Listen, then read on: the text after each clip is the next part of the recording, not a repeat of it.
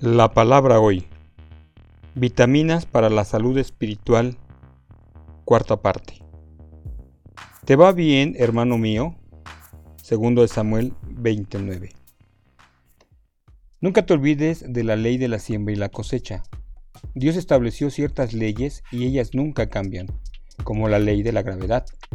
Sobre la ley de la siembra y la cosecha dijo, mientras la tierra permanezca, la siembra y la siega el frío y el calor, el verano y el invierno, el día y la noche nunca cesarán. Génesis 8:22. Esa ley opera tanto negativa como positivamente. Si siembras cosas buenas, cosecharás cosas buenas. Pero si siembras cosas malas, cosecharás cosas malas. Considera la crianza de los hijos. El sumo sacerdote Elí no fue llamado para ser solamente un modelo para la nación, sino para sus dos hijos. Bueno, él pudo haber tenido mucho éxito en el ministerio, sin embargo, fracasó miserablemente en su hogar.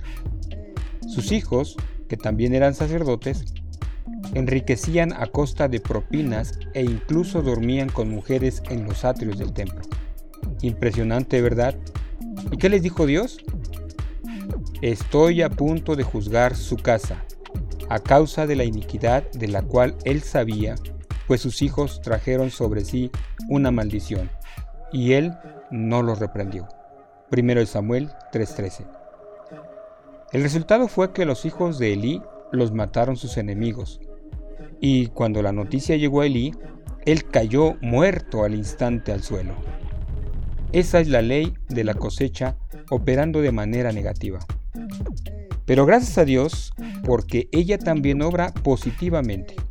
Por ejemplo, encontramos que Pablo escribió sobre eso en Efesios 6:8, sabiendo que cualquier cosa buena que cada uno haga, esto recibirá del Señor. ¿Sabes, mi amado oyente? Tú podrás decir, ¿y qué significa eso? Bueno, pues significa que sea cual sea el bien que hagas a los demás, ocurrirá también contigo. Entonces, si es una sonrisa, una oración, un regalo o algún tipo de ayuda, comienza a plantar semillas y recogerás una cosecha de bendición.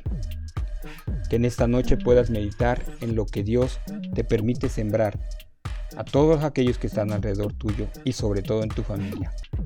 Que puedas descansar, que el Señor te dé las fuerzas y que el día de mañana, si Dios lo permite, nos podamos ver por aquí. Que Dios te bendiga.